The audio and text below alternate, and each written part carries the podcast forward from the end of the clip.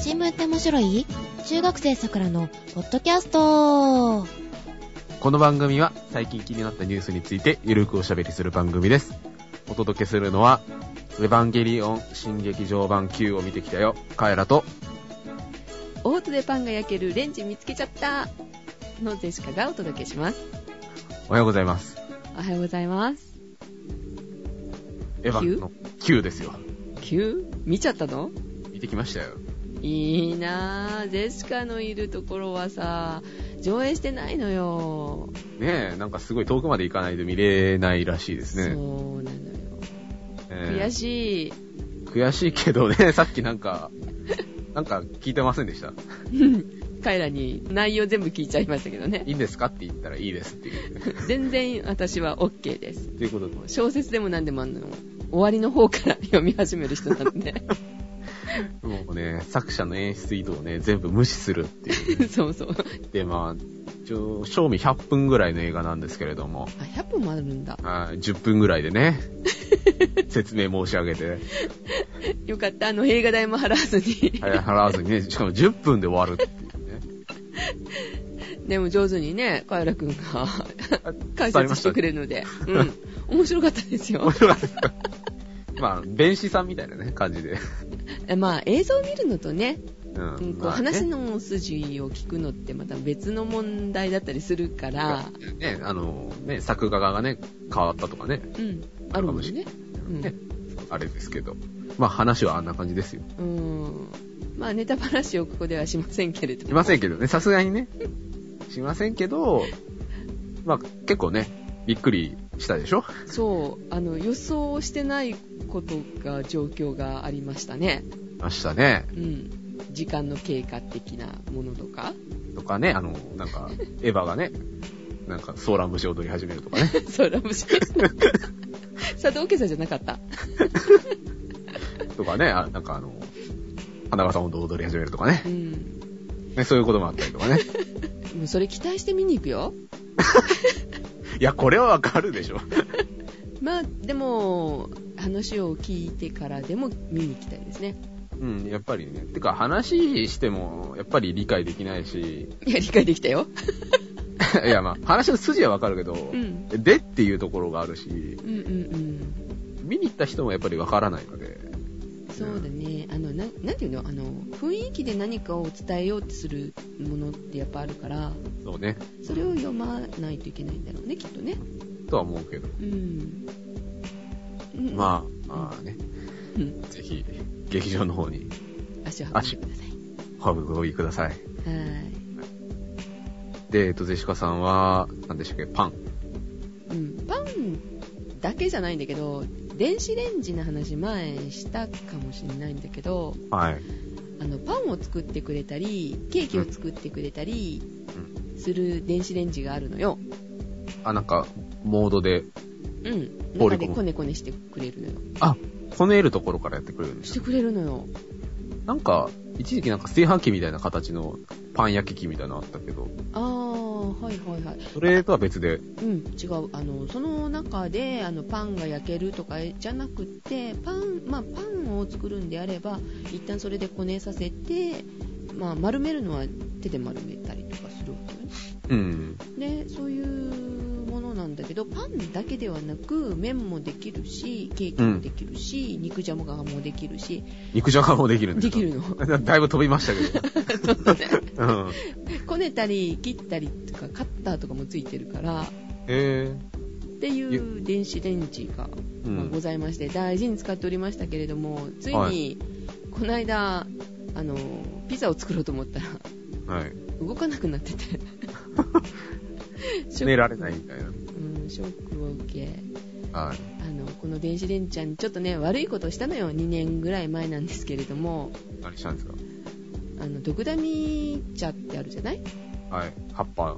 うんあれをしあのいただいてあのその辺に生えてるものをねうんいただいてからあの煎じて飲むんだけどうん。虫が湧くのでちょっと電子レンジでチンしようと思ったのよ、 はい。でまあ何回かに分けて電子レンジでチンしてたんだけどうん。めんどくさくなってちょっとチンしたままちょっとお出かけしちゃったのほうほう。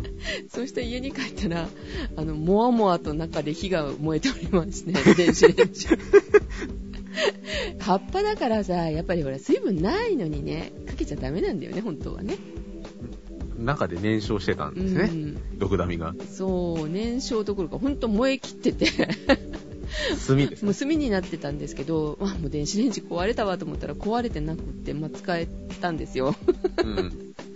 だけれども、た多くましい分、うん、その影響だと思います、今ね。ちょっと2年越しのそう。故障。うん、故障寝ることだけできなくなってるみたいなはあ。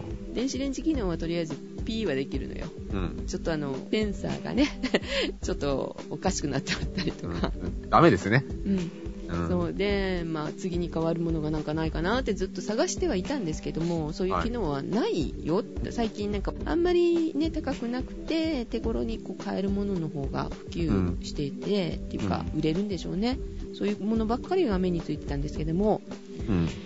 あの今日電気屋さんにちょっとね用事がありまして行きましたがでしたねはい。そのレンジの話をまたあのくどく私したんですよその店員さんにこんなのがあってよかったのに今ないよねみたい なまた絡みに来たよ、みたいな。そうそうそしたらねいやージェシカさん出てるんですよということでおー。ありまし日立たからなんだけどねか。はい。ベーカリーレンジヘルシーシェフっていうのが出ておりました、日立はちょっと使ったことないからちょちょっと心配かなって思うんだけれどもままあ、毒ダミチンしなければいいんじゃないですか。あーそう だね。えっと、パンをこねてくれて、発酵させてくれて、うん発酵してくれて、で、えーオーブンもグリルもスチームを使えるっていう電子へレンジでえした。う。何でもありですね。ーん。でも私、5パンも欲し いから。うーん、これのベーカリー機能にこう、ね、限定しちゃうとちょっとどうかなって悩んでるところですけれども、うん。とね、やっぱりお値段も少しいいのね。うん、まあそうでしょううね。ん、今、10万切ってるでしょ、割と電子レンジって。かなうん。これちょっと10 13万いくらだったかな、ああ、結構しますね。うん、もう少し安くなるかもしれませんけれども出たばっかりみたいです、なるほど。うん、でちょっと春が来たなと思っておりますちょっと、ちょっとウキウキしてるんですそうね。そうそうときめいております、はなるほど。い、で本物の春はまだまだ先の逆に寒くなってくる季節でございますがはい、これからもっと厳しくなりますよ。そっちとかすごいじゃないですかちょっとね、今週は割と緩んだかな。先週が寒くて寒くて、あ雪がちょっと降ったところもありましたしね。あ。あ、降ったんだ。嵐みたいなのが来たんですか来ましたよ、来ましたよ。あられ降りましたからね。あられじゃない、みぞれかな。あみぞれには合いましたけどね。うん。で、慌ててあの、灯油を買いに走りました。もうクリスマスの話とか出てますからね。クリスマスね、なんかクリスマスの話、みじんもしてないですね、番組で。関係ないもの。 関係ないですもんね。ねなんか、プレゼントもらうわけでもなく、みたいなうね。ん関係あるとしたら、その時期にいろんなゲームが出たりとか、ゲーム機器とか、いわゆるクリスマス商戦ですね。 Wii U ですかクリスマスに向かって。出るみたいですけれどもう。ん、そういうね、楽しい話とかもありますけれども。はい。で、クリスマスの話かないや、クリスマスの話題ではないですね、今日は。クリスマスは関係ない関係ないですね。ああーでも、クリスマスってさ、キリストが生まれた日うん。ですね。まあ、それが元で、いろんな揉めるところとかもありますよね。宗教問題で揉めてる場所といえば、アンコールワットありましたね、なんかその話ね。なんか、あの、すげえ名前が覚えづらいやつ。そこではなく、なく、宗教がひしめく場所といえば中東ですよ。イスラム教とユダヤ教ですね。何度もなんかその関係の本読んだんだけど、頭に入らないのよね。あそれ、ジェシカの問題なのかもしれませ んなんか、が。 いやいやいや、多分皆さんわからないだろうし、僕もう、んやっぱりちょっとなんか理解に及ばない部分はありますけれども、初めて聞く方もいらっしゃると思いますので、小学校のね、小さなお友達とかうね、ん、あとちょっと大きなお友達とかもね、わかりやすく、カイラお兄ちゃんが説明するよ。またハードルを上げに来たな。はい。はい。で、うん。今日はその中東のパレスチナのガザ地区の話題なんですけど、最近特に聞くのが、聞くフレーズが、イスラエル軍によるガザ地区への空爆とかなんか聞くじゃないですか。結構なくなってるよね。ねしかも、みまあ民間人ですかがね、ですよなくねなってるのは。何なんだよって話ですよ。ガザ地区。うんうんしかもなんかイスラエル、そもそもなんかガザ地区ってどこだし、どこだよみたいなね、いろいろ疑問があ何る人が住んでるのとかねだからうねんあると思うんで、まあ、ガザ地区をね、解説していこうと思うんですけど、はいガザ地区っていうのはですね、パレスチナ暫定自治政府の行政区の一つらしいんですよ。パレスチナっていううん国の、国なんだけど、とりあえず借りて作った、暫定で作ったうん政府の行政区のなる一ほつど、おー区割りの一つだ。うんだから基本的にパレスチナってところなんですね、ガザガザ地区は。うんガザ地区ってなんか言いにくいなと思ったんですけど。ガーザですねガザですね。両方とも濁ってます。はいパレスチナの暫定自治府っていうのは何なの暫定自治府か。自治政府っていうのは何なのかっていうと、うんこれがですね、パレスチナ問題に遡らないと、ちょっと解説しづらいと。ここですよ問題がパレスチナ問題ってね何よねまあ、パレスチナ問題っていうのは、まあ、平たく言えば、ユダヤ人とパレスチナ人の民族紛争のことを指すんですよ。ユダヤ人と言いますとユダヤ人っていうのはですね、まあ、基本的にはユダヤ教を信仰する人を指します。えじゃあ日本人でもいいの民族的には基本的に関係なくて、ユダヤ教を信仰していればユダヤ人って言っていいみたいですね。へーででもう一つののパレスチナ人ですね。パレスチナ暫定自治区に関係ありそうな人たちですよね、まあ、その名を冠するパレスチナ人なんですけど、パレスチナ人っていうのは、パレスチナ地方、うんその場所に住むアラブ人の人うんまあ、アラブ人っていうのはアラブ文化のの人ですね。を、まあ、民族として捉えた時の故障、呼び方。えじゃあユダヤ人の中にもアラブ人の人いるそう、民族的にはアラブ人だけど、一応ユダヤ教を信仰してるからユダヤ人になると。ほらやっぱりあの宗教で揉めてるわけねはい。です。で、でこのパレスチナ問題、えー民族紛争なんですけど、まあ、もうちょっと詳しく言えば領土争いですね。でユダヤ人とパレスチナ人が、えー中東のパレスチナ地方で領土争いをしてるんです。ずっとね。で、まあ、ずっとというものの、まあ、一応メインが二次大戦終わってからなんですけれども、ううんん。まあ、きっかけとしてはそのイスラエルっていうは国があるのは知ってますなんか名前ぐらい聞いたことありますね。うーん行ったことないからよくわからない僕も行ったことないんですけど、はい、まあイスラエルっていうのはユダヤ人の国家なんですけど、うん、が、1948年に、まあ、建国宣言をしたと。国を建てますよって宣言をしてから、はい揉めに揉めていると。えじゃあイスラエルとパレスチナが喧嘩してるのね喧嘩してる。うんで、この喧嘩してるのを、まあ、あの、第一次中東戦争、第二次中東戦争とか、なんか、まあ、これも名前ぐらいは聞いたことあるかなと思うんですけど、うん、その領土争いを、まあ、第一次から第四次中東戦争が、まあ、メインの戦争なんですけれども、うんまあ一応その、イスラエルが1948年に国を建ててからメインで揉めてるんですけど、うんその前はどうだったのかと、歴史的にね、はいそその昔はどうだったのかっていうのに関する話なんですけどう、んそれに関してはなんか昔は一応なんか比較的、なんか良好的な関係だったらしいと。一応なんか持ちつ持たれつというか、バランスは保てたらしいんですけれど、まあ、ユダヤ人っていうのはもともと中東の、うん中東に住んでたんですよ。うんユダヤ教の発祥があそこら辺なので。うんはいなんですけど、あの、ユダヤ人が、まあ、ローマ帝国っていうね、まあ、それこそもう大昔なんですけど、はいが、建国したぐらいから、うんその土地を追い出され始めたんですよね。うんで、世界中に散らばってったんですよ、ユダヤ人。で、はい今でもユダヤ人っていろんな国にいるじゃないですか。そうですよね、うん、で、商売上手とか言いますよねそう。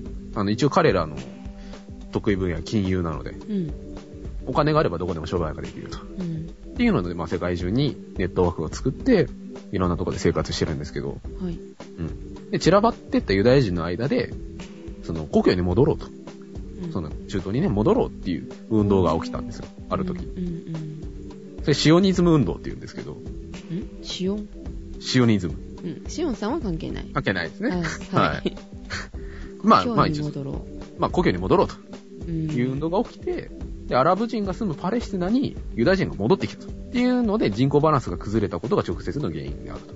ああ住むとこがなくなっちゃったからい出ていそうけとかってなったのかしらあとさ、お互いに溢れちゃってると。まあ、それそうですね。ある日突然なんか知らない奴が家に上がり込んできてるやつですもんねう。んアラブ人にしてみれば。確かにねでね、まあなんか、歴史的にユダヤ人嫌われてるし。なんでだろうねうんなんかね、その、臭い 基本的にいや、え基本的になんかね、お金で儲けてるのが、なんか、卑しいみたいな考え方があるらしいんですよね。結局なんか利子でうん、儲けてるじゃないですか、金融業って基本的には。まあその DIS とかね株とかねないものでそうそう利益を生むっていうのはっていうのが、まあなんか、卑しいみたいなイメージがあると。まあなんで、故郷に改めて戻ろうみたいな運動が起きたかと。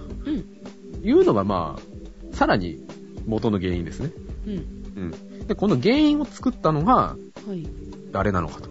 で、しかも、アラブ人でも、うんユダヤ人でもないんですよ。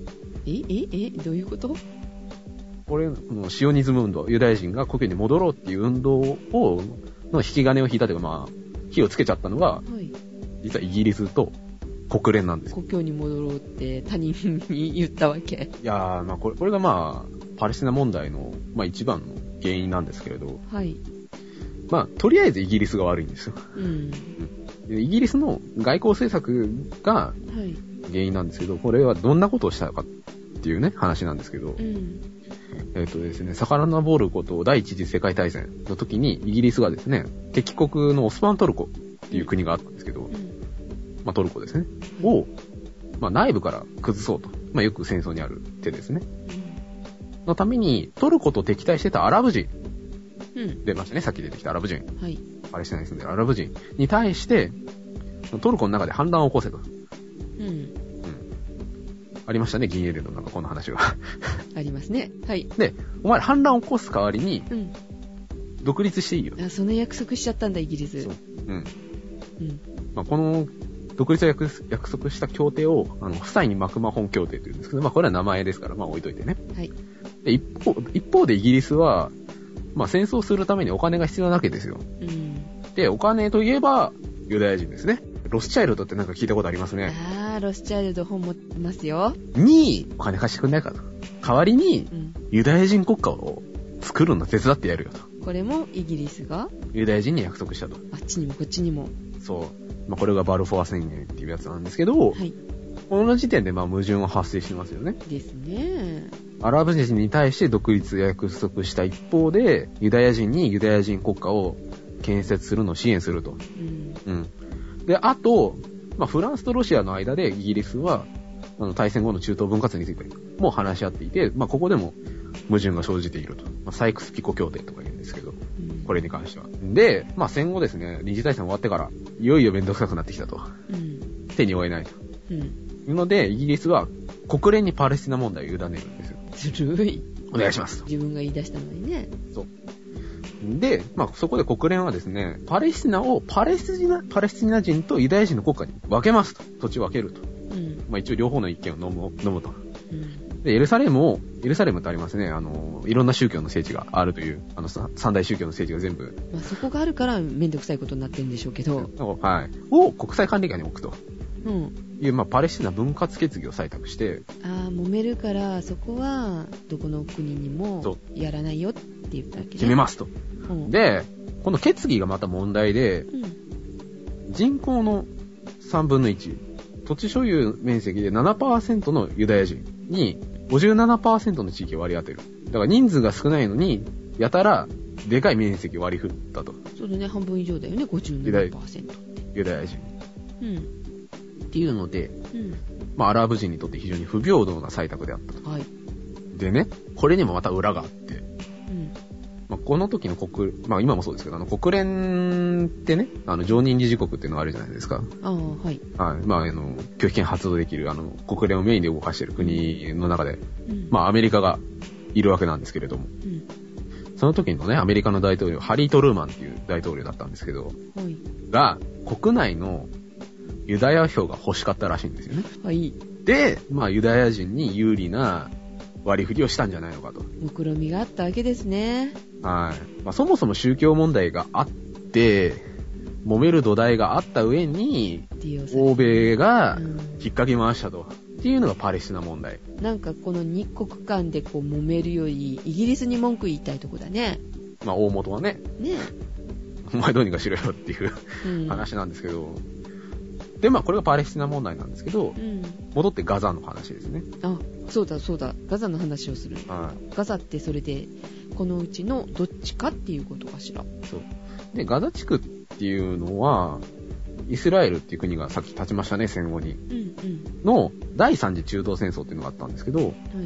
で、イスラエルによって支配されると。ってことは、ユダヤ人の土地になったわけですね。うん。もうなんか、国連の割り振りでは確か、うん。アラブ人の土地だったんだけど、イスラエルが取っちゃったから、まあ、国際的には不法に支配してると。不法にというか、まあ、国際的に認められないというのが正しいかもしれないんですけど、はい。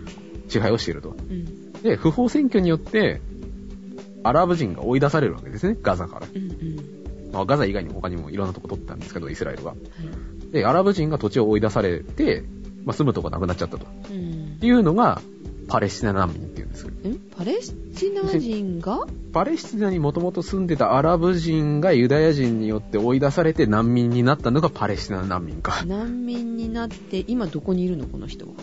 え、なんか、路頭に迷ってるっていうか、まあ難民ですよ、いわゆる。ああ、どこにも行けずにフラフラって感じそうってことですか。で、次に出てくるのが、さっき出てきた、出てきた、パレスチナ暫定自治政府ですね。うんうん、うん。ははいい。っていうのが、1996年にできます。はいっていうのが、オスロ合意っていう、まあ合意で成立したんですけど、あの、PLO ってなんか聞いたことあるでしょなんかパレスチナ解放機構でしたっけアラファ、アラファト議長がいたとこですよあ。ーうん、はい。あのね、電波少年で、あの、松本明子が、あの、演歌を歌わせにいた、ね、アラファト議長ですよ。 よく覚えてるね、そんなこと。はい。はい。に、が、まあ、まあ、噛んでるんですけど、その暫定自治政府っていうのが、ヨルダン川の、ヨルダン川っていう川があるんですけど、はい。西岸とガザを、まあ、テリトリーにする。っていうので、まあ、ガザがパレスチナ暫定自治政府になってたなったと。うん。だからパレスチナに戻ったわけですよね。パレスチナ暫定自治政府の統治下においても、まあやっぱりそのイスラエルとの揉め事は絶えないわけですよ。またここで新しい言葉が出てくるんですけど、パレスチナ暫定自治政府の統治下でうん。いろいろ派閥があって、うん。で、過激派にハマスっていうのがいて、うん。穏健派にファタハっていうのがいて、で、まあそいつらが二大勢力なんですけど、うん。 2007年にガザで、まあ、戦闘が起きて、はい。ハマス、過激派が、ファタハから、穏健派から、統治権を奪取したと。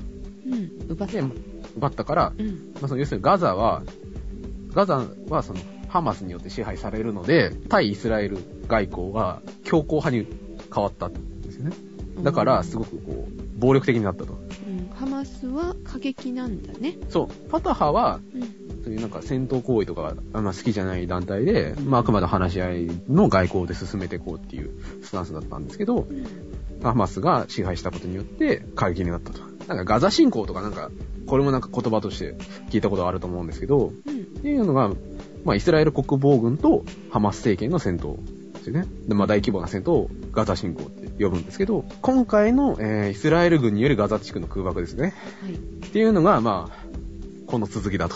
このハマスっていうところを人たちがいるから人たちっていうかおかしいなうん。何集まり、つまり、集団うん、がいるからそこが力を持ってるから今戦うような状態になってしまってるってことまあ、まあ、なんかその戦闘が起きやすいような状況になってるとう。んイスラエルとね。うんだからまあ結局、パレスチナ問題の縮小版なんで、うんまああくまでもたあの構造としては、えーユダヤ人とアラブ人の戦いですね。はで、まあ、今回の空爆でどんなことが起きてるかというと、まあ、こん今月の14日に、えーパレスチナ自治区のガザ南部を走行中の乗用車を空爆して、えーハマスの指導者を、指導者というか軍の幹部を、えー二人殺害しただとか、まあ、えっ、と、ハマスの政治部門の本部が、えーイスラエル軍によって空爆されて、建物に大きな被害が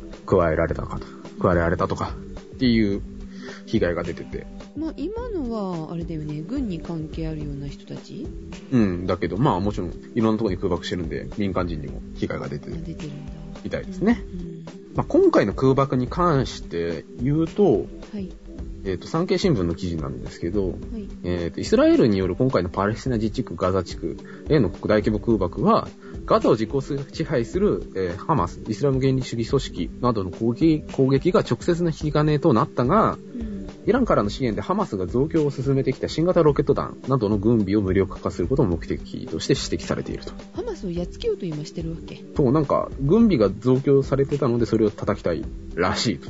でまあ、ここでまたイランが噛み噛んでるので余計めんどくさいわけなんですけれど、ドンパチしてると。うんえっ、と、今日11月の22日なんですけど、はい。家に帰ってきて新聞を見たら、見出しにガザ停戦が成立ということで、あ、戦争止まったのね。一応なんか戦闘は止まったと。で、なんかエジプトが仲介役で、そのエジプト政府が公開した、えーガザ地区の停戦に関する覚書によると、主な合意内容は、はい。え3つあって、うん。 1つ目がイスラエルによるガザ攻撃暗殺作戦の停止。うん。は2つ目がパレスチナの全勢力による対イスラエルロケット攻撃の停止。い。で、3つ目が発行から24時間後にガザ境界を解放。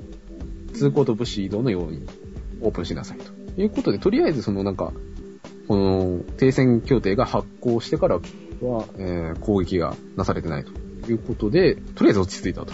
で、今んとこ、うんいやその停戦協定至る前まではずっと空爆だったんですけど、うんうん地上侵攻からあの直接兵隊が乗り込んでいくっていう事態もなんか、なきにしもあらずみたいな状況だったらしいので、まあとりあえず停戦協定で、その心配はなくなったんじゃないかと。まあ、しばらくはっていうところですよね。でもねしばらくはっていうか、ここまあもね多分なんか、うん、人類滅びるまできっと揉めていると思います、この人たちは。なんか地図で見るとそんなに広そうなとこでもないじゃない まあ広かったら揉めないとは思うんですけどね。逆に ね。でもそんなところでさ、ねえ、戦争し合うって大変だよね。うん。まあ戦争はどこでやっても大変でしょまあう大変なんですけけどもど。はうんい。まあね。あの国と国、軍隊がある限り戦争は終わらないと。ね、ヤンウェイにも言ってましたから。 ねえ 山襟が。言ってましたけど。そうですか。はい。まあ一応パレスチナ問題と、まあ、ガザ地区のお話でございました。はい。はい。ということで、えーお届けしましたのはカエラと、デシカでした。いそれでは行ってらっしゃい。ってらっしゃい。